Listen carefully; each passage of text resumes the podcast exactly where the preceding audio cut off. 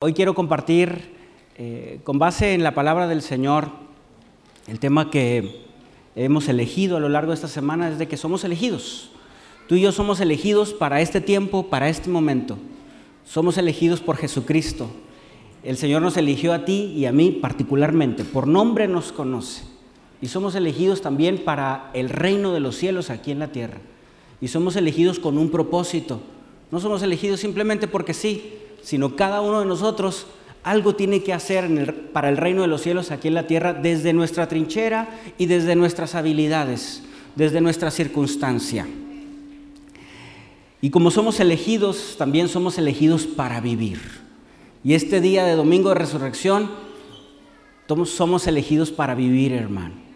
Hay una serie, ¿verdad?, que se llama por ahí, nunca la he visto, pero se llama The Walking Dead, ¿verdad? Los, que los muertos que caminan. Y sabe, a lo mejor puede haber muchas personas que son como muertos que caminan.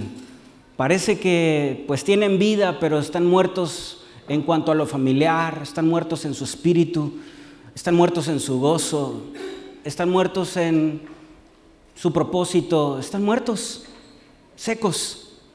Y usted y yo, los que hemos venido a Cristo Jesús, no, no, no podemos caminar así como muertos. Tú y yo caminamos en vida, en novedad de vida, dice Romanos, porque el que tiene a Cristo está vivo. Porque el Espíritu que, que, levantó a Cristo de entre los muertos mora en nosotros. Le quiero invitar a estar de pie un momentito solamente para leer un par de pasajes. Vamos a leer Primera de Corintios capítulo 15 y después de esto, después de leer este par de pasajes, orar. Verso 12 al verso 21, Primera de Corintios 15, 12, dice así la palabra del Señor. Pero si se predica de que Cristo, de Cristo que resucitó de los muertos, ¿cómo dicen algunos entre vosotros que no hay resurrección de muertos? ¿Sabe? Porque la iglesia de Corintios había algunos por ahí que estaban diciendo, no hay resurrección de muertos. ¿Cómo dicen algunos que no hay resurrección de muertos? ¿Se asombra Pablo al hacer esta pregunta retórica? Porque si no hay resurrección de muertos, pues tampoco Cristo resucitó. A lo mejor algunos en Corinto estaban diciendo, bueno, te mueres y se acaba todo. Pero Pablo dice, no, no, no, llegó a los oídos de Pablo esto que se estaba diciendo en Corinto y, dice, no, a ver, si no hay resurrección de muertos, entonces eh, Cristo tampoco resucitó. Y si Cristo no resucitó, vana es entonces nuestra predicación, vana es también nuestra fe. Los apóstoles, los maestros, hemos hecho cosas en vano. Hemos viajado, hemos, nos hemos trasladado, hemos padecido en vano. Y además lo que tú crees, iglesia de Corinto, también, pues es en vano, si Cristo no resucitó. Verso 15, y somos hallados falsos testigos de Dios, porque hemos testificado de Dios que Él resucitó a Cristo. Entonces, si tú dices que no, no, no hay resurrección de muertos, yo te estoy diciendo, pues entonces una mentira. Porque Cristo, si no hay resurrección de muertos, Cristo no resucitó y estoy testificando en falso. Al cual no resucitó si en verdad los muertos no resucitan. Verso 16. Porque si los muertos no resucitan, pues tampoco Cristo resucitó. Verso 17. Y si Cristo no resucitó, repite nuevamente, vuestra fe es vana entonces también hay otra cosa que pasa. No solamente el hecho de que ustedes estén reunidos, Corinto, es en vano, sino hay algo más profundo. Tus pecados no han sido perdonados. siguen siendo pecadores. Verso 18. Entonces también los que durmieron en Cristo perecieron. Entonces, ¿qué hay con esa esperanza? De aquellos que ya durmieron en Cristo. Esa esperanza de resucitar en el cielo. 19.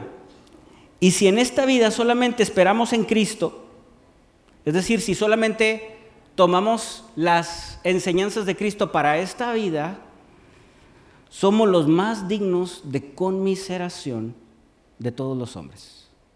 El verso 19 lo, podríamos explicar así. Si solamente tomamos las enseñanzas de Cristo para, pues, no sé, como que hacer cosas buenas, pero nada más en esta vida somos dignos de lástima. Si tomamos a Cristo solo como maestro para cosas en esta vida, somos dignos de lástima. Como hoy existen muchas filosofías y muchas religiones que solamente siguen maestros, que solamente siguen eh, filosofías, pero no tienen un Dios vivo. Entonces eso es lástima, porque no hay vida ahí. El verso 20 hace la aseveración contundente. Mas ahora Cristo ha resucitado de los muertos. Cristo resucitó. Si la iglesia de Corinto alguien anda diciendo que no resucita, que no hay resurrección de muertos, déjame les digo, ¿verdad? Que Cristo resucitó. Cristo resucitó. Primicias de los que durmieron es hecho. ¿Qué es esto? Lo explica el verso 21. porque por cuanto la muerte entró por un hombre, también por un hombre la resurrección de los muertos. Es decir, Adán murió y desde Adán para acá todos los hombres perecemos. Y eso es lo que sucede con Adán. Pero Cristo es el segundo Adán. Adán es el primero que Dios le dio vida. Pero ahora eh, Jesucristo es el primero que resucita y vence la muerte. Y entonces como Cristo resucita, tú y yo también podemos resucitar. Sí hay resurrección de muertos. Por supuesto. Si no, vana sería nuestro tiempo de estar aquí. En las últimas semanas y lo dije cuando regresé de, del viaje que Dios me dio la oportunidad de hacer Israel. Yo creo que el cristianismo mueve, mueve al mundo. Los cristianos mueven al mundo. Y todas las demás religiones y filosofías creen en letras muertas eh, y, o en filosofías huecas, vacías, en alguien que escribió algo y ya no está más. Pero el cristianismo, ese es mi punto de vista, mueve al mundo porque Cristo está vivo. Y gloria a Dios porque Cristo vive y vive en ti y vive en mí. Gloria a Dios porque Cristo resucitó. Amén. Y un pasaje más para leer está en Filipenses capítulo 3, versos 10 y 11. El contexto de lo que dice Filipenses, Pablo a los Filipenses, empieza a decir, cuídense de las personas.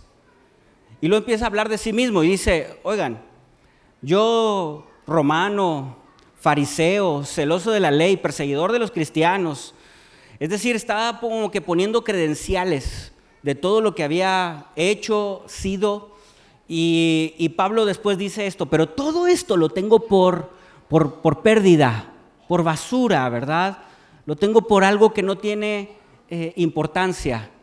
Y el verso 10 dice, a fin de conocerle, conocer a Cristo.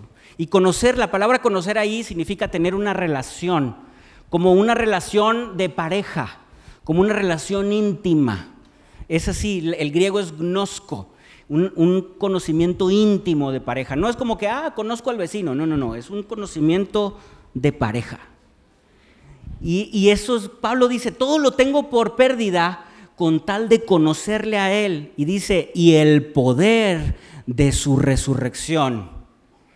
Y, quiero conocerlo a Él y quiero tener el poder de su resurrección. Y la participación de sus padecimientos, llegando a ser semejante a Él en su muerte. En esa muerte que da por los amigos, en esa muerte que es, es para para salvación, esa, esa muerte que tiene un propósito. Dice, a fin de conocer, el verso 11 dice, y si en alguna manera llegase a la resurrección de entre los muertos. Pablo quiere, anhela, desea conocer a Cristo y también algo más, conocer, experimentar el poder de su resurrección. Y todos los que somos hijos de Dios podemos conocer y experimentar el poder de su resurrección. Oramos juntos, Señor Jesús, te damos muchas gracias en esta tarde, Cristo, por tu amor, por tu misericordia, por tu bondad y sobre todas las cosas por tu resurrección.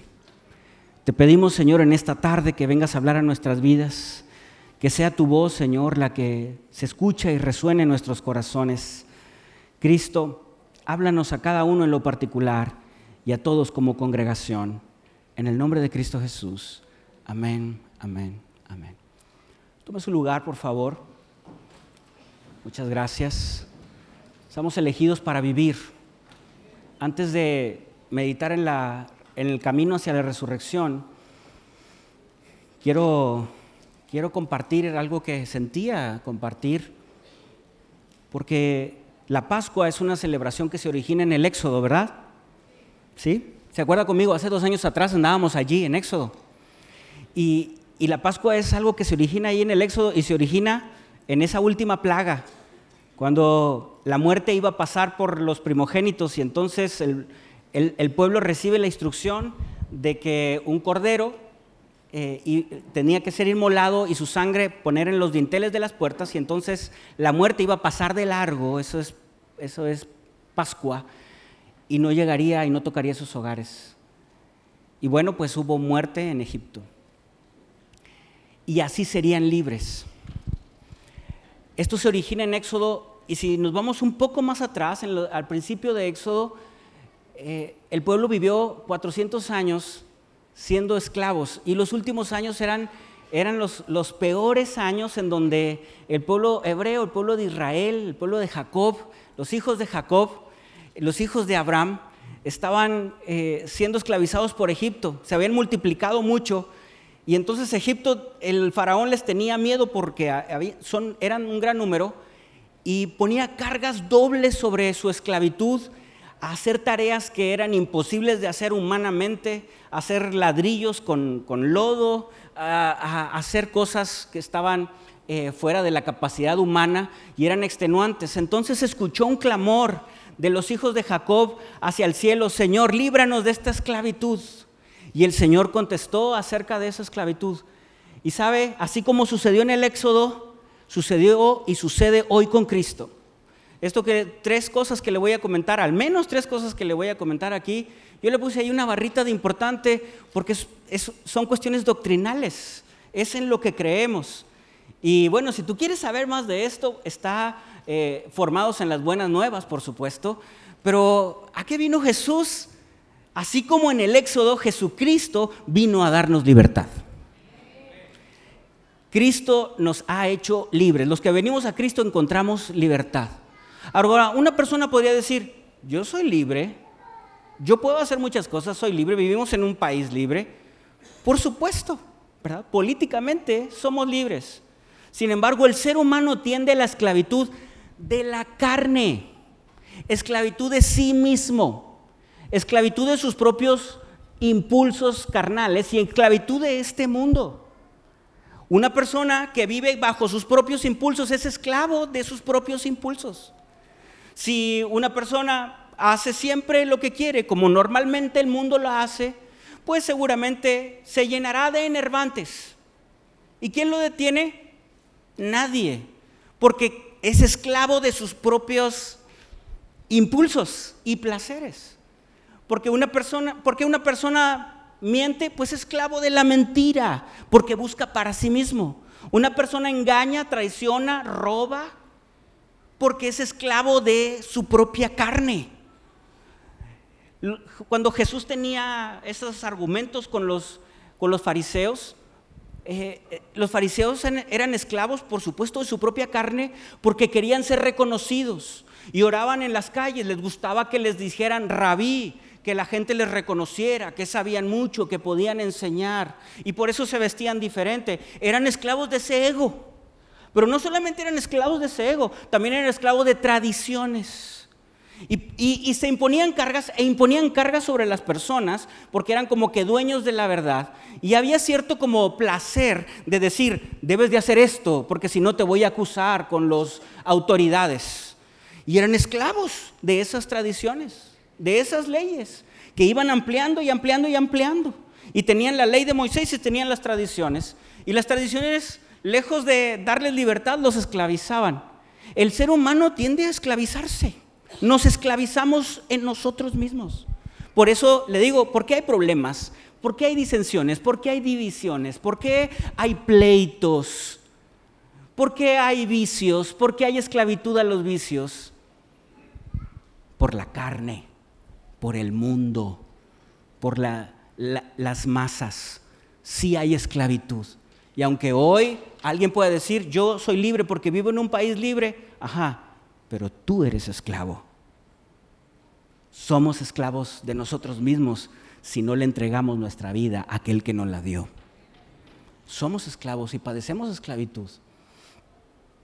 Unos versos rápidamente, Juan capítulo 8, versos 31 al 33. Dijo entonces Jesús a los judíos que habían creído en él, si vosotros permanecieres en mi palabra, seréis verdaderamente mis alumnos, mis discípulos, y van a conocer la verdad, y la verdad los hará libres. Ahora, si usted y yo leemos el Sermón de la Montaña, por ejemplo, en Mateo capítulo 5, encontramos libertad. Cuando ores al Padre, ora así. Oigan, ellos tenían muchos rezos, pero el Señor les da un modelo de algunos elementos de cómo orar, y eso era muy gratificante. El Señor Jesús no vino para abolir la ley, vino para cumplir la ley, pero también para simplificarnos la vida, hermano. Jesús, Jesucristo, por supuesto, también viene a señalar cosas que necesitamos poner atención. Porque una persona puede decir, yo cumplo la ley, pero en el corazón la transgrede. Una persona dice, yo no he adulterado, pero ¿qué tal en la mente? Ah, cuidado con eso, porque entonces eres esclavo de lo que pasa acá arriba y estás a un paso, ¿verdad?, de llegar a ese pecado. Dice, dice aquí que Él vino a darnos libertad y conoceremos la verdad. ¿Quién es la verdad, hermano? Cristo es la verdad. Y entonces seremos libres. El verso 33 dice, le respondieron, linaje de Abraham somos y jamás hemos sido esclavos de nadie. Note cómo no le está diciendo, bueno, y preguntan, ¿cómo dices que tú seréis libres? Eh, noten que estas personas, ¿no? Le, están diciendo, Señor, no le están hablando sobre Roma, aun y cuando son esclavos bajo Roma. Ellos se consideran libres porque son hijos de Abraham. El Señor les dice, de cierto, de cierto os digo, que todo aquel que hace pecado, esclavo es del pecado. Punto. ¿Qué es pecado? Errar en el blanco. ¿Qué es pecado? Pues ir en contra de la voluntad de Dios. ¿Por qué mentir es pecado? Porque Dios es verdad. ¿Por qué odiar es pecado? Porque Dios es amor. ¿Por qué robar es pecado? Porque Dios es santo. Y así podríamos seguir. Pecado es ir en contra de la naturaleza de Dios. Y todo aquel que hace el pecado, practica el pecado, es esclavo. Y el pecado para cada uno es diferente de acuerdo a nuestra propia concupiscencia. Y a lo mejor hay ataduras por ahí y no nos damos cuenta. Hasta que llega el Espíritu Santo y dice, necesitas ser libre porque estás atado, eres esclavo. Y a eso vino Jesús, a darnos libertad. Así como el Señor les dio libertad en Egipto hace cuatro mil años atrás, el Señor Jesús vino a, ti y a mí para darnos libertad. Primera de Juan 3.8 dice, el que practica el pecado es del diablo, porque el diablo hace el pecado el origen del pecado, la desobediencia, la rebeldía. Eso es pecado. Para esto apareció el Hijo de Dios, para deshacer las obras del diablo, es decir, para romper con el pecado y las cadenas del pecado. Colosenses 1, 13 y 14, el cual nos ha librado de la potestad de las tinieblas. Y las personas que no han venido a Cristo están bajo la autoridad de las tinieblas, ya sea su propio cuerpo, ya sea el mundo o ya sea el propio diablo. Pero las personas eh, que están en esta, eh, están, que están pecando están bajo la autoridad de las tinieblas, según Colosenses y trasladado al reino de, su amado Hijo. Dice, el Señor nos ha librado de esto y nos ha llamado al reino de Jesús, en quien tenemos redención por su sangre, el perdón de pecados. Y Hebreos 10, 19 y 20 dice, así que hermanos, teniendo libertad para entrar en el lugar santísimo por la sangre de Jesucristo, por el camino nuevo y vivo que Él nos abrió a través del velo, esto es de su carne. Cristo vino a darnos libertad. Cristo viene al mundo a darle, a darle libertad. Y tú y yo podemos predicar a Cristo a nuestro alrededor, a las personas que nos rodean, simplemente diciendo, Cristo quiere hacerte libre. El Señor Jesús vino para hacernos libres, libres del pecado aquello que no puedes dejar de hacer, Cristo vino para hacerte libre. Aquello que por tu propio impulso no puedes lograr, por tu propio intelecto no puedes lograr, o por tu propia voluntad o disciplina no puedes lograr, Cristo lo puede hacer. Pablo decía, ¿quién me va a librar de este cuerpo de muerte? Las cosas buenas que sé que debo de hacer, no las hago. ¿A cuánto les pasa así? No más a mí.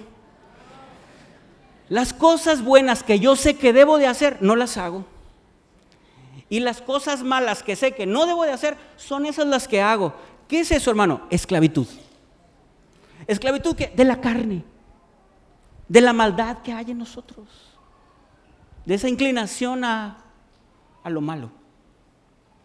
Y Cristo quiere hacernos libres, vino a hacernos libres, así como en el Éxodo. Número dos, Cristo vino a pagar por nuestros pecados. Nos hizo libres, pero después el Señor Jesús en el Éxodo, bueno, el Señor en el Éxodo, Dios en el Éxodo, eh, eh, como los hebreos voy a decir, Adonai en el Éxodo, dijo, quiero vivir en medio de ustedes, hagan un tabernáculo y hagan un sacrificio, y dio las instrucciones para la limpieza de sus pecados. Porque los, hecho, he hecho libres, pero ahora hay que limpiarlos y nadie limpia una mesa con un trapo sucio, ¿verdad que no? Es decir, que los pecados que, tú y yo hemos cometido o llegaremos a cometer, no los podemos limpiar nosotros mismos. Un ser humano no puede pagar por otro ser humano, ni las obras que tú y yo hacemos, por más buenas que sean, vienen a ser trapos sucios. Y no se puede limpiar una mesa sucia con un trapo sucio, queda igual de sucio lo único que puede limpiar es algo limpio. Perdón la redundancia. Pero vale. Porque Cristo, el Cordero de Dios, es el, el Cordero, es el hombre que jamás pecó. Santo en todo su caminar en esta tierra. Y Él es el Cordero digno de perdonar pecados. Solo su sangre puede limpiarnos de todo pecado. No hay ningún otro ejemplo de algún ser humano en la tierra que tenga la autoridad suficiente para decir, estás limpio o, yo te limpio. No hay ser humano, no hay filosofía, nada. Solo Jesucristo tuvo que descender desde el cielo para vivir en, en limpieza en esta tierra y después pagar como Cordero Pascual por tus pecados, por mis pecados. Una vez y para siempre. En el Éxodo traían a este cordero, cordero pascual, a este chivito, y era sin defecto, y en Éxodo hay muchas explicaciones al respecto. Y entonces la sangre del cordero, ¿verdad? Era la que expiaba los pecados del pueblo y el sacerdote ya estaba. Pero, pero digamos que prescribía. Prescribía porque, bueno, la, sangre eventualmente se secaba, la carne se echaba a perder, tenían que quemarla. Y entonces tenían que volver una vez más, porque nuestra naturaleza que tiende hacia, hacia lo malo, tenían que volver una vez más a elegir a otro corderito y después a otro. Y así lo hacían cada año o cada momento. Bueno, Jesucristo vino una vez y para siempre para perdonar nuestros pecados. Leeré unos versos.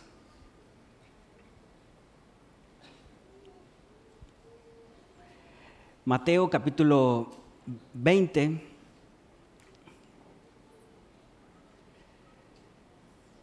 Verso 28 dice, como el Hijo del Hombre no vino para ser servido, sino para servir y para dar su vida en rescate por muchos. Hermano, hay muchas a lo mejor religiones o filosofías en el planeta Tierra. No hay ninguna como esta. No hay ningún Dios que haya descendido de la deidad, de donde pertenezca, para dar su vida por sus adeptos. Solo Jesucristo, solo el único Dios verdadero Solo el Padre dio a su Hijo. Y Jesucristo vino a este mundo para dar su vida por tus pecados y por mis pecados, para limpiarlos. No solamente los presentes, sino el Señor Jesús también, la sangre de Jesucristo sigue vigente para limpiarnos de nuestros pecados. Y es vigente y es constante.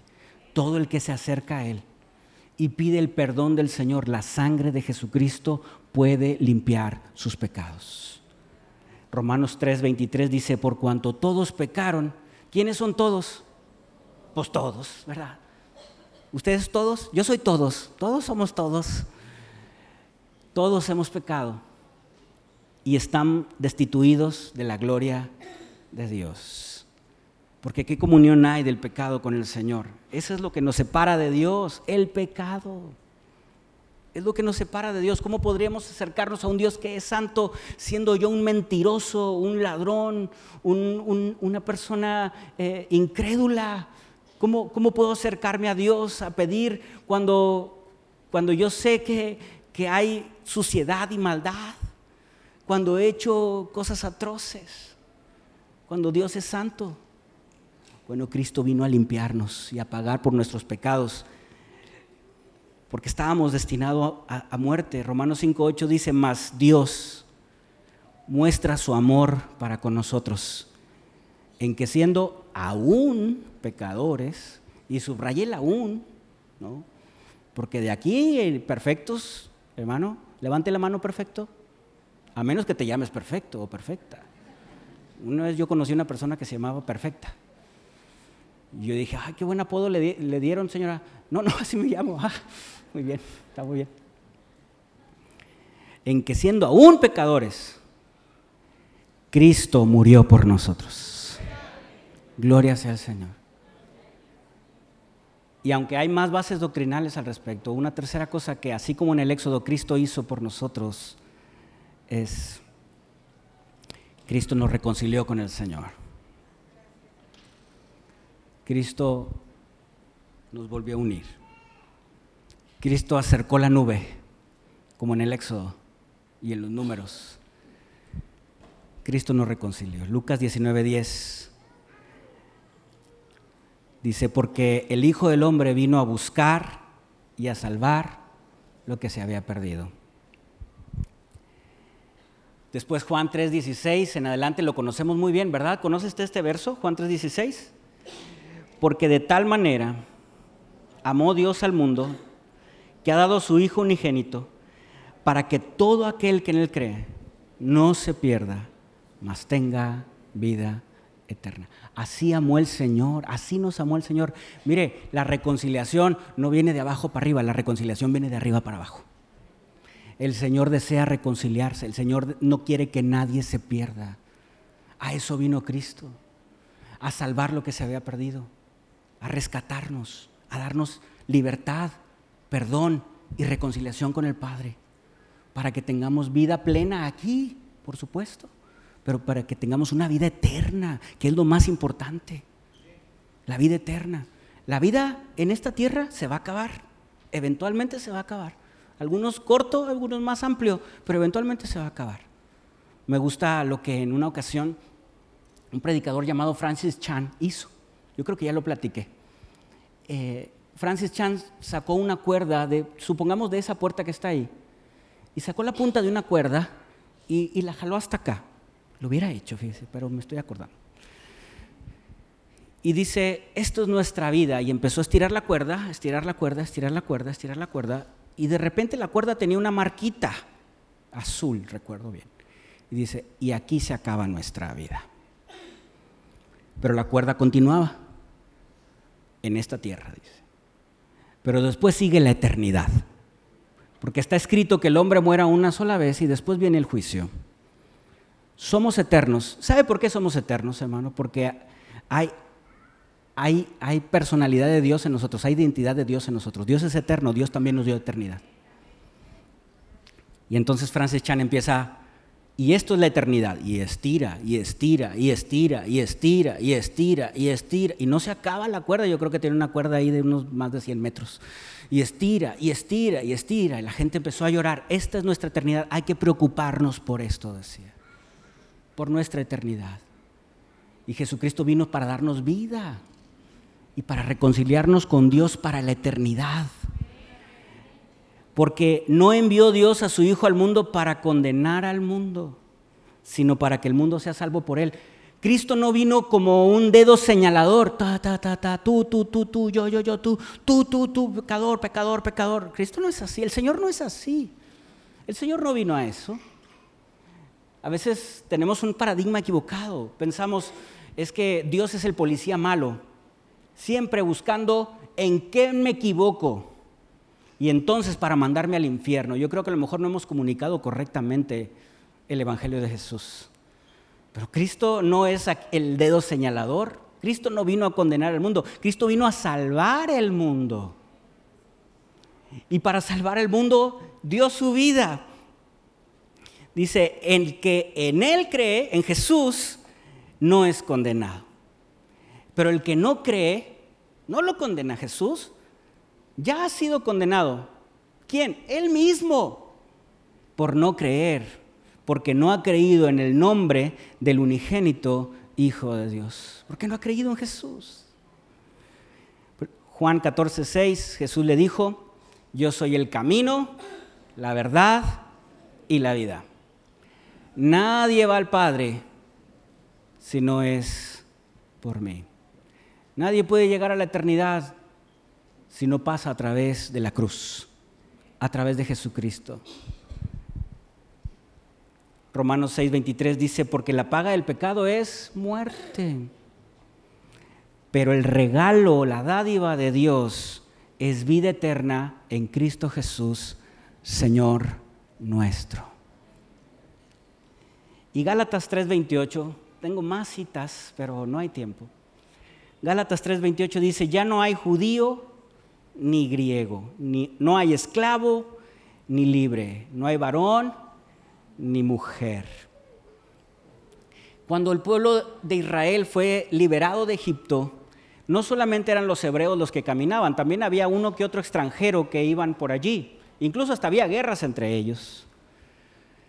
Y Cristo, eh, así como los extranjeros, también podían hacer sacrificios, también podían acercarse al Dios de los hebreos. En la época de Jesús, a estas personas se le llamaban prosélitos.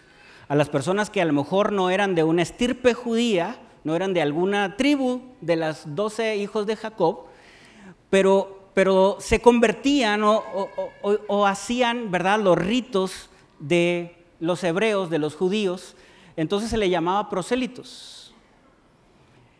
Jesucristo eh, en el capítulo 1 de Juan, del Evangelio según San Juan, dice que a lo suyo vino, a su pueblo vino. Pero los suyos no le recibieron. Los judíos, los hebreos no le recibieron. Pero a todos los que le recibieron, a los que creen en su nombre, les dio el poder de ser llamados hijos de Dios. Y entonces ya no hay ni griego, ni judío, ni gentil, ni, ni esclavo, ni libre. Ahora ni hombre ni mujer, ya no es una cuestión de etnia, ni de género, ni edad, ya no es una cuestión de territorio. Ahora somos uno en Cristo. Cristo pagó por toda la humanidad, por todos, para reconciliarnos con Dios. Todos somos uno, porque todos vosotros sois uno en Cristo Jesús. Platicaba a los hermanos que eh, ahora en este viaje le pregunté, pues tú ves en las calles, en Jerusalén principalmente, a muchos judíos ortodoxos que están vestidos, son de blanco y negro, son monocromáticos. Es traje negro y camisa blanca, todos.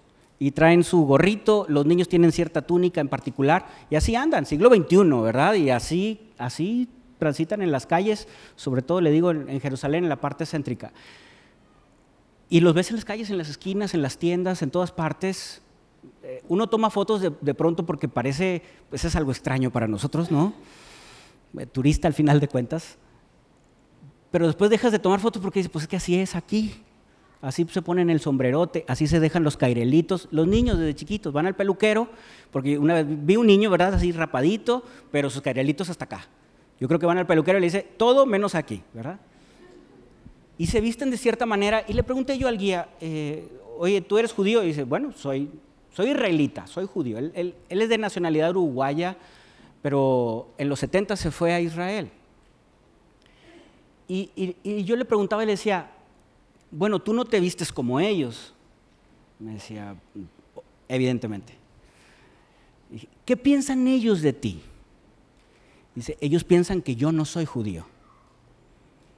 Y dije, sí lo soy, por, nacionalidad y también por, genealogía.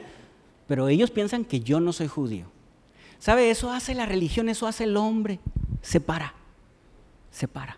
Y Cristo vino a unirnos, a reconciliarnos con el Señor. Por eso en el cielo habrá gente de toda lengua, de toda raza, de toda tribu y de toda nación. Principalmente mexicanos. Gloria sea al Señor. Estos son, por eso puse la franjita de importante, porque son puntos doctrinales importantísimos, hermano. Por eso estamos tú y yo reunidos aquí, por, por Jesucristo, por lo que hizo Jesús, por la obra de la cruz y por la redención, por la, porque Cristo resucitó. Por eso nos reunimos cada domingo, por eso cantamos, por eso alabamos al Señor, porque la sangre de Cristo sigue fluyendo en nuestras vidas, porque hay vida, porque hay gozo, porque Cristo está vivo. Por eso estamos aquí y por eso vivimos de acuerdo a la palabra de Dios, porque la palabra está viva, porque Cristo es la palabra. Yo soy el pan de vida, dijo Jesús. Ahora, queremos entender aún más y a lo mejor más despacito, pues escríbete a los formados el próximo enero ¿no? o diciembre. ¿no? Amén. ¿Tomó nota? Si no ve el video, ¿ok? Amén, hermano. Yo le quiero invitar a, leer, ¿no? investigar, leer, aprender y entender la obra de Cristo Jesús en cada uno de nosotros. Es fundamental. Fundamental. Gloria a Dios. Gracias. Y, y, sabe, solamente con esto uno dice, gracias Señor, gracias Señor. Gracias Señor, gracias uno no puede parar de decir gracias Señor, gracias. Cuando esto se encarna en el corazón, uno puede decir gracias Señor, gracias, gracias, gracias. Gracias por la cruz, gracias por la resurrección, gracias Señor por pagar por mis pecados, gracias, gracias, gracias. Gloria a Dios. Quisiera detenerme más tiempo aquí, seguir dando gracias a Dios. La resurrección de Jesús es... Eh, eh, como dice Pablo, y lo, leíamos en los filipenses, si yo quiero conocer a Cristo y el poder de la resurrección. Yo pienso que la resurrección de Jesús, el poder de la resurrección, es, es la brecha o es aquello que acorta de cómo vivimos hoy, de cómo podemos llegar a vivir. El poder de la resurrección de Jesús es aquello que hace junta más el hecho de cómo vivimos hoy y la vida plena que podemos vivir en Cristo Jesús. El poder de la resurrección hace que esa brecha se haga más cortita. Porque separados del Señor, nada bueno podemos hacer. Pero cuando cuando creemos en Jesucristo y el Espíritu que resucitó de Cristo entre los muertos mora en nosotros, hermano, entonces tú y yo podemos alcanzar esa vida plena, abundante que Cristo nos da. Yo siento que ese es, ese es el elemento que acorta esa brecha el poder de la resurrección de Jesús. Porque no creemos simplemente en las letras y simplemente en las enseñanzas, porque Jesús es solo un maestro, Jesucristo es el Señor el Rey de Reyes, Señor de Señores, y está vivo y a la diestra del Padre. Y porque Él vive, podemos, hermano, tener una relación con Él, con el Espíritu Santo que Él nos dejó, el consolador, y podemos llegar a esa vida en abundancia que Él nos prometió. Es lo que acorta esto. Ahora hay momentos en el camino hacia la, hacia la resurrección. Al menos hay tres momentos en el camino hacia la resurrección. Y a lo mejor nosotros nos podemos encontrar en alguno de estos tres momentos. El, primer, la, misma, el mismo caminar de la cruz me hace entender estos tres momentos. El primer momento es un momento de dolor. Lo explicábamos el viernes y em, yo intentaba y pedía a Dios pues la gracia para poder comunicar eh, el dolor que padeció Jesús en la cruz. Y fue un dolor importante. Ahora, eh, todos podemos pasar por momentos de dolor. Todos. René nos enseñaba el miércoles y decía, ¿cuál es esa oscuridad de la cual el Señor te sacó? ¿Cuáles son esas tinieblas de la cual el Señor te sacó? Reconócelas. Y sabes, una enseñanza muy importante el reconocer de dónde el Señor nos sacó para poder distinguir entre las tinieblas y la luz, porque a lo mejor estoy en luz, pero no sé, no sé de dónde me rescató el Señor o no me acuerdo. Es importante saber de dónde nos rescató el Señor para apreciar la luz, para apreciar lo que Cristo ha hecho en nosotros. Muy, muy importante. De hecho, mencionaba más aún y decía, dime, dime algún personaje bíblico y yo te voy a decir su momento de tinieblas y es verdad. Abraham, bueno, el padre de la fe, un hombre riquísimo, dice Génesis. Bueno, el padre de la fe, así de sencillo. Tú y yo podemos también ser hijos de Abraham por Jesucristo. Pero tenía un momento de tinieblas, ¿sabes cuál era? Pues su esterilidad. Y el Señor lo rescató de ahí. Isaac, Jacob, José, y así nos podemos seguir con muchos personajes y cada uno de ellos tuvo un momento de dolor. Ahora podemos padecer dolores físicos, dolores emocionales. Les decía el viernes que Jesús padeció un gran dolor físico, como para poder respirar tenía que jalar aire porque la muerte en la cruz es muerte por asfixia. Y seguramente eso dolía en sus músculos al tener que levantarse, los músculos deshechos de la espalda, la poca fuerza que podía tener en sus piernas. Y, y era un dolor impresionante, seguramente. ¿Alguna vez has pasado un dolor fuerte? Yo sí. seguramente tú también. Y hay momentos en la vida en los cuales pasaremos por dolores físicos. Porque este carrocería que tenemos llamado cuerpo, hermano, se deteriora y es muy frágil, por más fuerte que pensemos, es muy frágil. Una vez, la, primera vez que tuve un desmayo por, dolor fue, mm, yo tenía a lo mejor unos 17 años, 16, 17 años probablemente, ahí en los 90. Y yo andaba en una moto de montaña en, por la carretera nacional, pero no en la carretera nacional, sino en las callecitas aledañas a la carretera nacional. En ese entonces pues no había casas para allá, era monte, ¿no? Y algunos primeros desarrollos.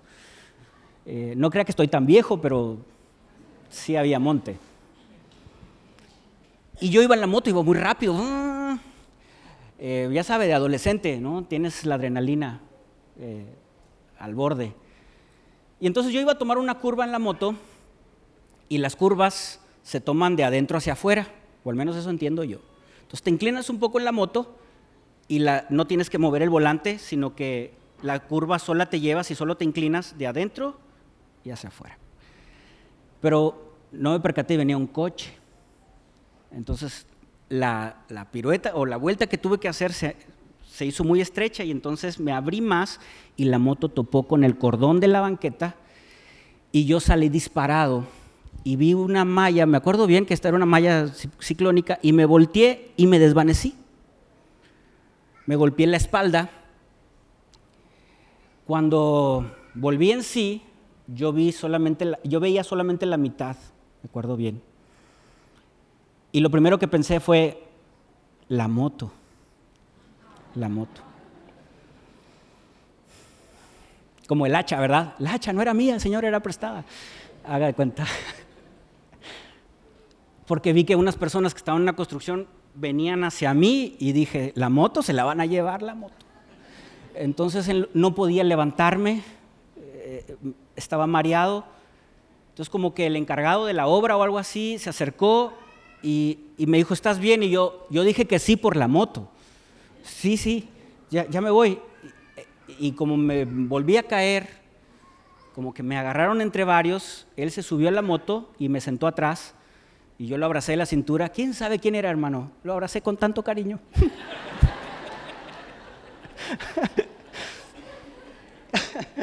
bueno, no era cariño, ¿verdad? Pero con tanto, así de que, ay, Señor. Y me decía, por aquí, por aquí. Yo, sí, por acá, por acá. Ya me dejó en mi casa, vivíamos por la carretera nacional dejó ahí la moto y se fue a pie. Después me llevaron al hospital y tenía algunos golpes solamente, gracias a Dios, ninguna fractura. Pero créame que me dolió mucho, mucho, mucho. Hace cuatro días me desmayé. Tenía un dolor muy intenso y no supe, me desmayé. Qué feo sentir dolor. Y lo padecemos y lo vamos a padecer vamos a sentir dolor, así como Jesús en la cruz, dolor físico, lo vamos a, sentir. Y algunos tendrán el umbral muy amplio en cuanto al dolor, pero a veces, hermano, una simple bacteria, un simple virus, y yo no sé si a usted le ha pasado, yo puedo decir que sí, a veces con algo tan sencillo decimos, Señor, ya llévame. Con algo tan pequeño decimos, ya no puedo más, no puedo más. Señor, estoy a una evacuación de la eternidad. Intenté usar palabras buenas, ¿verdad? Eh, porque el dolor es algo muy fuerte y a veces no encontramos un propósito para el dolor. También hay dolores emocionales, dolores relacionales. Jesús, Jesús tenía hermanos y no creían en él. No se la única ocasión que se narra es cuando le dicen, María, eh, tu madre y tus hermanos están esperándote allá afuera, te llaman y Jesús dice, ellos son mis hermanos y mi madre y mis hermanos. Pues no había como que una relación tan afín y, obviamente era porque los hermanos rechazaban a Jesús. Y eso duele en las emociones, duele, ¿verdad? A veces en las familias sucede así, que hay hermanos así, ¿verdad? Todos tenemos hermanos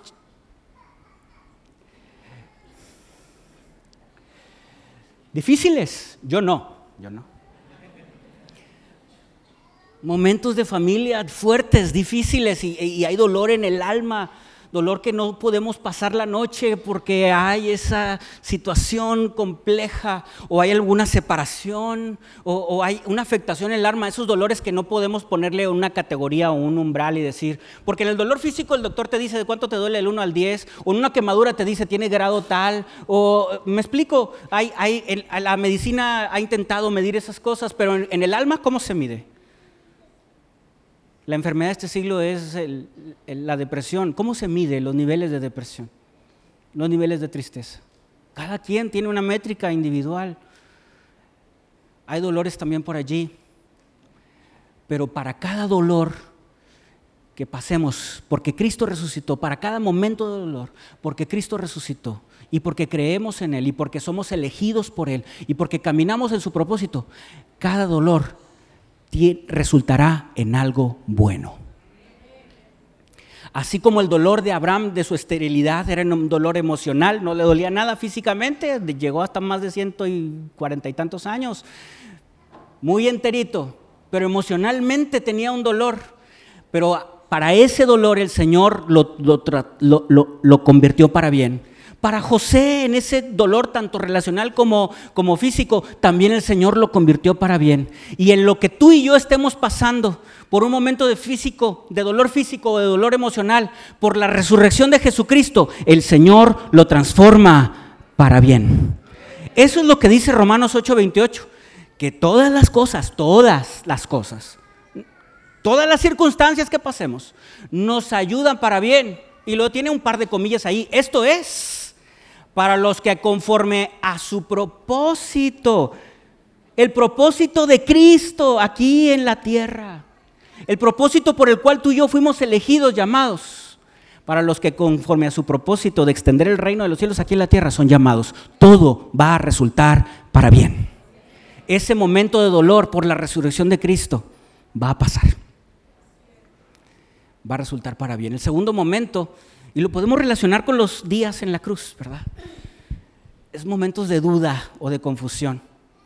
Si usted y yo leemos los cuatro evangelios en la, en la parte de la resurrección de Jesús, vamos a encontrar duda, momentos de duda, momentos de incredulidad, momentos en donde incluso se dan por vencidos.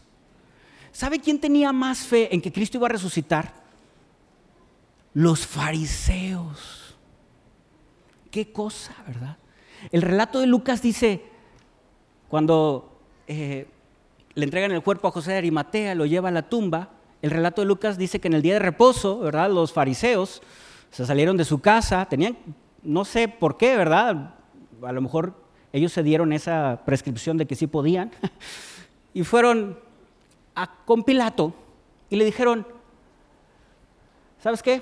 Pilato, sella la tumba porque ese hombre dijo que iba a resucitar al tercer día. Entonces séllala. Y Pilato no solamente la sella, sino que manda a dos guardias que estén allí. Y entonces están los guardias y está sellado. Y entonces, fíjese, yo a veces leo la Biblia con humor, ¿verdad? A veces, a veces. ¿no? Y digo, mira nada más, creyeron más los fariseos, porque los cuatro relatos, cuando llegan las mujeres y le dicen a los discípulos que Jesús había resucitado, no les creyeron. No creyeron, a la primera no creyeron. Y estos, los fariseos no creyeron a la primera, creyeron antes que Jesús iba a resucitar. ¿Sabe, hermano? Hay momentos así a veces en la vida. Momentos en donde llega la duda, la confusión. A veces nos encontramos en situaciones difíciles en donde pensamos, ¿dónde está Dios aquí? ¿Le ha pasado? No veo a Dios. O a lo mejor pensar, no creo que Dios esté haciendo lo correcto. O pensar por un momento, se me hace que Dios no está haciendo un buen trabajo siendo Dios. Porque debería estar haciendo esto o lo otro. Porque hay confusión y hay dudas. Y luego escuchamos las dudas de otros y se aumentan nuestras dudas. Nuestra fe mengua. Yo creo que Jesús no se enoja porque tengamos dudas. Yo creo que el Señor es paciente. El Salmo 73 es uno de los salmos que, que en cierto momento de mi vida, debo decirle que me fue de mucha bendición. El Salmo 73 es hermoso, al menos le digo, pero en un momento de mi vida me, me cautivó y, el Salmo 73 lo escribe un, cantante, un músico llamado Asaf, y tiene un dilema. Y el dilema es que es, él es una persona que se ha dedicado al Señor, pero voltea a ver a las personas impías, a las que hacen lo incorrecto, a las que cometen pecado, a las que hablan blasfemias, y resulta que les va bien. Y entonces Asaf llega a ese, a ese momento de confusión acá arriba y la confusión es, ¿por qué? Si yo soy alguien que hace lo que Dios dice, no me va tan bien. Y aquellos que son impíos, les va tan bien. ¿Por qué? Llega a esos momentos así de nubes de incredulidad o nubes de confusión, en donde Asaf está a punto de darse por vencido y soltar la toalla, como luego decimos. Lo leeré rápidamente, solo algunos versos. Dice el verso 12, eh, miren, yo leo la nueva traducción viviente, dice, miren a esos perversos, disfrutan de una vida fácil mientras sus riquezas se multiplican. El verso 13 dice, conservé puro mi corazón en vano. Me mantuve en inocencia sin ninguna razón. En todo, en todo el día no consigo más que problemas. Cada mañana me trae dolor. Asaf está con esta confusión, esta nube de confusión. Todo lo que hago para Dios es en vano. El hecho de guardar mi testimonio es en vano. Porque los que no lo hacen y siguen los impulsos de su propia carne y son blasfemos, les va bien. Y yo cada mañana es una pena más otra pena más otra pena.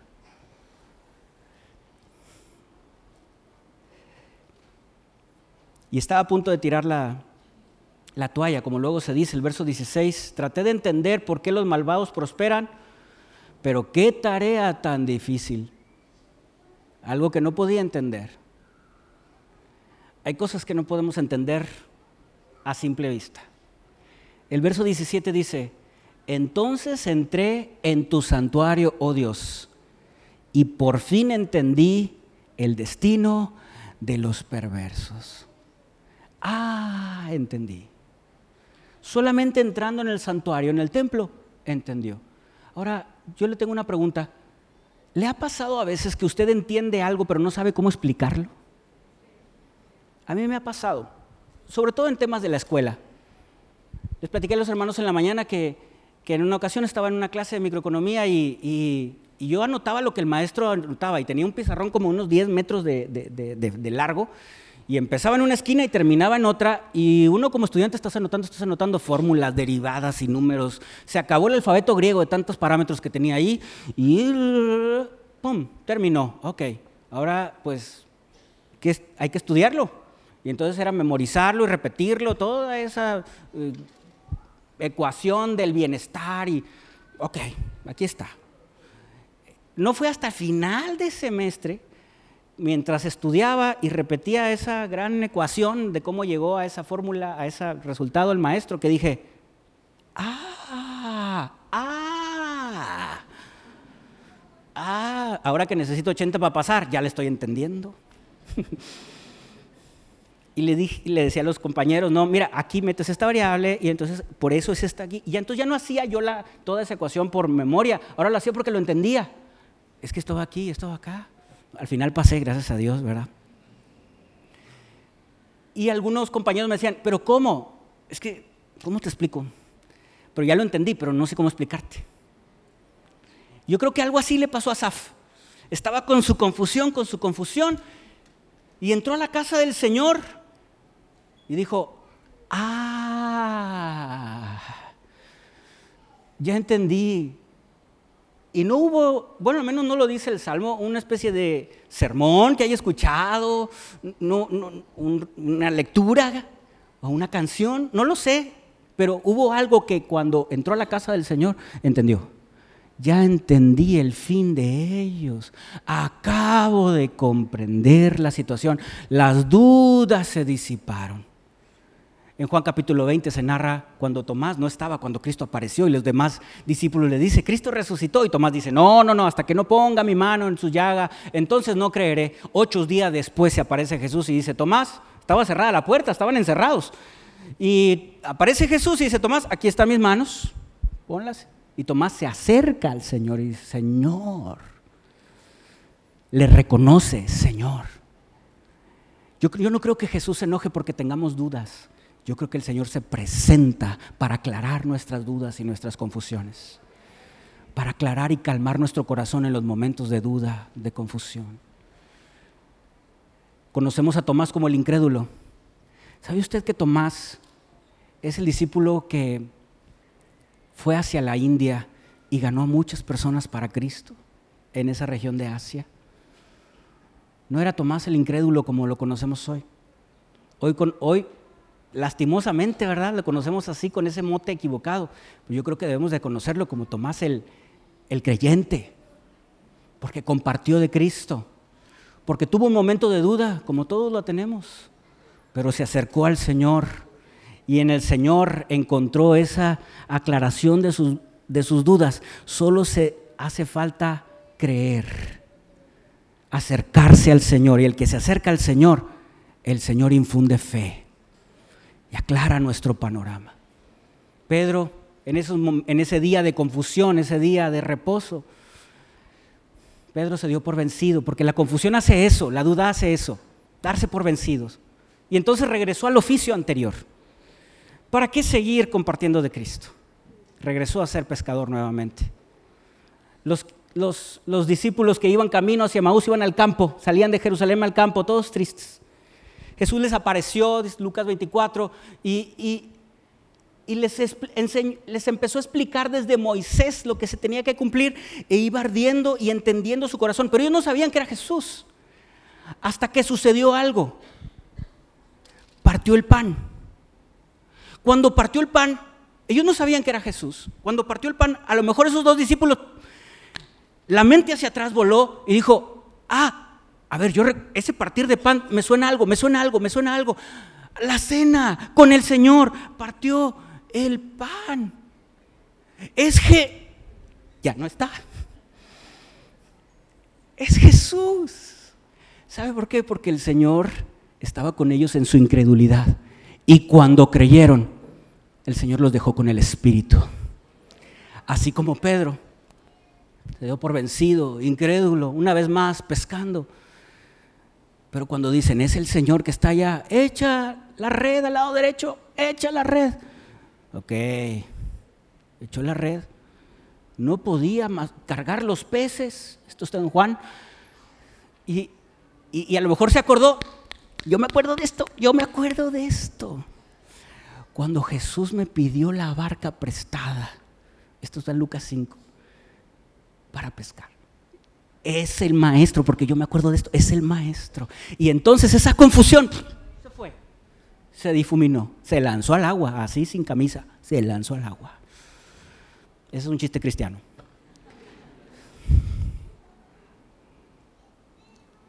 Y hay un tercer momento así como los días de la cruz, es el momento de la nueva vida. Es el momento de milagros, de esperanza. Y los que hemos venido a Cristo Jesús, podemos encontrar esta nueva vida, este gozo. No leí las frases que puse allí, pero la primera es, no hay dolor que el propósito de Dios no pueda redimir. No hay confusión que su presencia no pueda calmar. Y no hay muerte que pueda resistir el poder de Dios. Algunos a lo mejor hemos perdido el gozo. Como dice también la misma palabra, el gozo de la salvación. Y entonces el amor por la cruz, ese primer amor, ese amor por la palabra, por la oración, por la búsqueda, por la relación, se esfumó. Y se esfumó por la rutina, por muchas cosas y es ahora humo. Ahora está muerto. Y entonces la vida espiritual ha muerto. Ha muerto. O a lo mejor algunos pueden pensar que ha muerto la esperanza. ¿Ya para qué? O ha muerto la fe. Ha muerto el primer amor, ha muerto la alabanza ya no canto como cantaba, ya no adoro como adoraba, ya no, ya no me acerco como me acercaba. Algo ha muerto allí. Algo se ha empezado a, a necrosar. No me he dado cuenta quizá. A lo mejor algunos podemos estar pasando por, por muertes emocionales, o estamos muertos económicamente, ya no vemos esperanza al respecto. Muertos en nuestra salud y ya no vemos esperanza al respecto, muertos en la familia y ya no vemos esperanza de restauración familiar, muertos en el corazón y ya no vemos más luz. Hoy quiero decirle que el poder que levantó a Cristo de entre los muertos mora en nosotros. Y porque Cristo vive, tú y yo también podemos vivir. Y aunque hoy pueda estar el gozo muerto, Cristo es especialista para resucitar el gozo. Cristo es especialista para resucitar la fe, el ánimo, la esperanza, la convicción, la familia y lo que pensamos que está destruido. Cristo es especialista de levantarlo de la tumba y hacerlo nuevo de nuevo. Por eso estamos aquí, por eso seguimos a Cristo, porque los milagros que el Señor hizo en aquel entonces, tú y yo los podemos hacer, porque el poder que levantó a Cristo de entre los muertos mora en nosotros, vive en nosotros. Y ese es el, verso con el que quiero terminar, Romanos 8:11.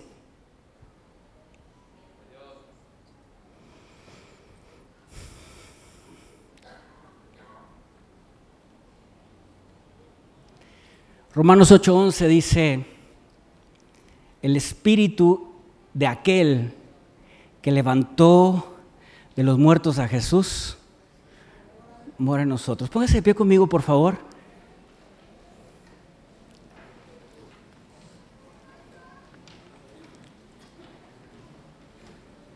El que levantó de los muertos a Cristo, a Cristo Jesús, vivificará traerá vida también a nuestros cuerpos, a nuestras almas, a nuestro espíritu, puedo agregar.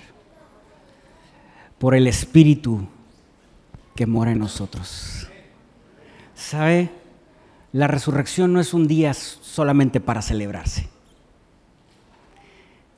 La resurrección no solamente es un día para celebrarse. La resurrección es una experiencia para vivirse todos los días. Eso es la resurrección de Jesús.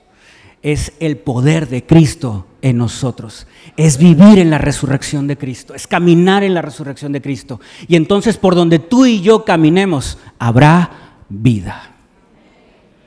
Lo que tú y yo enfrentemos tendrá vida. Porque Cristo vive en nosotros. Este puede ser el día de tu resurrección también. Yo quiero hacer dos invitaciones a orar. La primera de ellas es si tú no conoces a Cristo, si hay dudas que embargan tu mente y tu corazón, hoy quiero presentarte a Jesucristo como el único y suficiente Salvador, como Dios mismo que vino a este mundo a pagar por tus pecados y por los míos. Y es el único que puede perdonarnos y limpiarnos. Y a lo mejor no es la primera vez, yo siento que alguien te ha hablado de Cristo. Pero quiero decir que si hoy tú no tomas la decisión de seguir a Cristo, no va a ser la última vez. Porque Cristo seguirá tocando a la puerta de tu corazón. Y seguirá tocando, y seguirá tocando, y seguirá tocando. Hasta que llegue un entendimiento, una convicción, como Asaf, que no sepas ni cómo y vas a decir, yo necesito venir a los pies de Jesús y entregarle mi vida. Pero hoy puede ser el día. Yo quiero invitarte a que recibas a Jesucristo como el Señor de tu vida, para que Él traiga vida.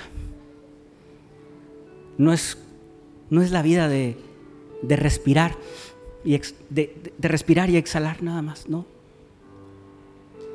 Es una vida en abundancia el enemigo tiene un propósito, matar, hurtar y destruir, dice Juan 10:10. Pero Cristo tiene otro propósito.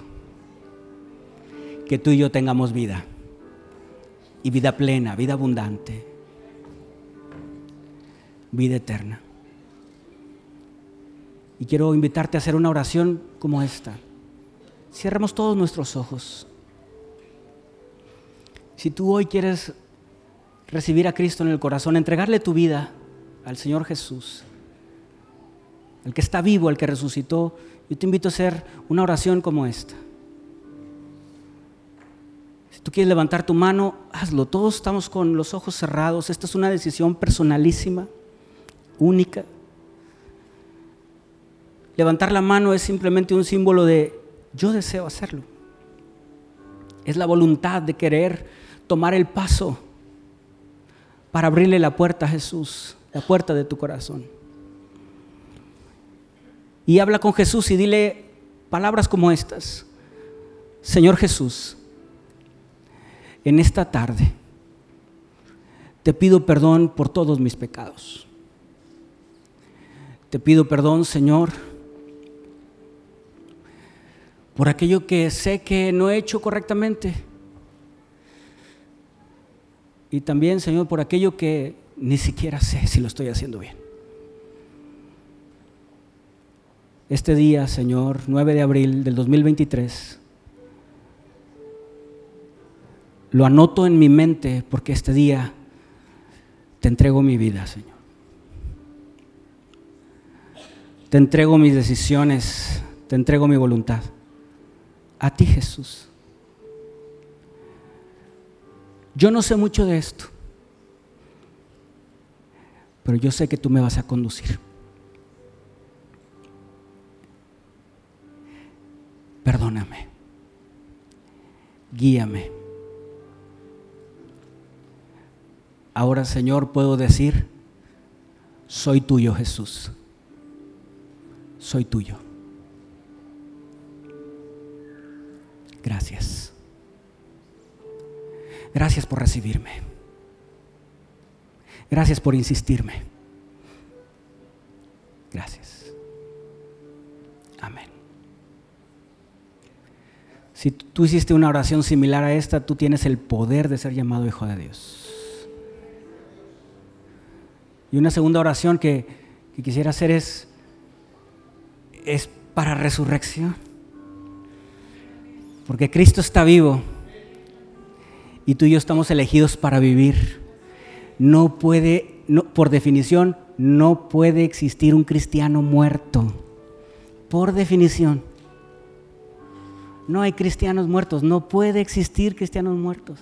Al cielo no llegan cristianos muertos. Porque Cristo vive, tú y yo estamos vivos. A lo mejor estamos pasando por momentos de dolor. O a lo mejor estamos pasando por momentos de duda.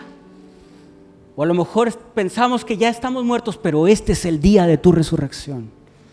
Este es el día que el Señor quiere darte vida. Quiere pintar una sonrisa en tu rostro, brillo en tus ojos. Quiere poner coloradas tus chapas. Quiere el Señor darte una sonrisa de oreja a oreja porque eres un hijo, una hija de Dios. Eres elegido, eres elegida. El Señor hoy quiere resucitar y revivir ese gozo. Esa fue, ese poder como el que hubo en Pentecostés. Yo te invito a orar unos minutos. Si tú quieres venir al altar en buena hora, hazlo. Tomaremos unos minutos para orar. Pero si no en tu lugar, levanta tu voz. O si no, levanta la voz de tu corazón y clama y Señor, Cristo, vivifícame. Dame de tu vida. Dame de tu vida, Señor. Dame de tu vida. Dame vida, Señor. Y si tú tienes la vida de Cristo Jesús, en tu corazón, dale gloria, dale alabanza. Porque el poder que resucitó a Cristo entre los muertos mora en ti. Dale gloria, dale gloria, dale honra, dale alabanza. Gloria sea su nombre. Oremos.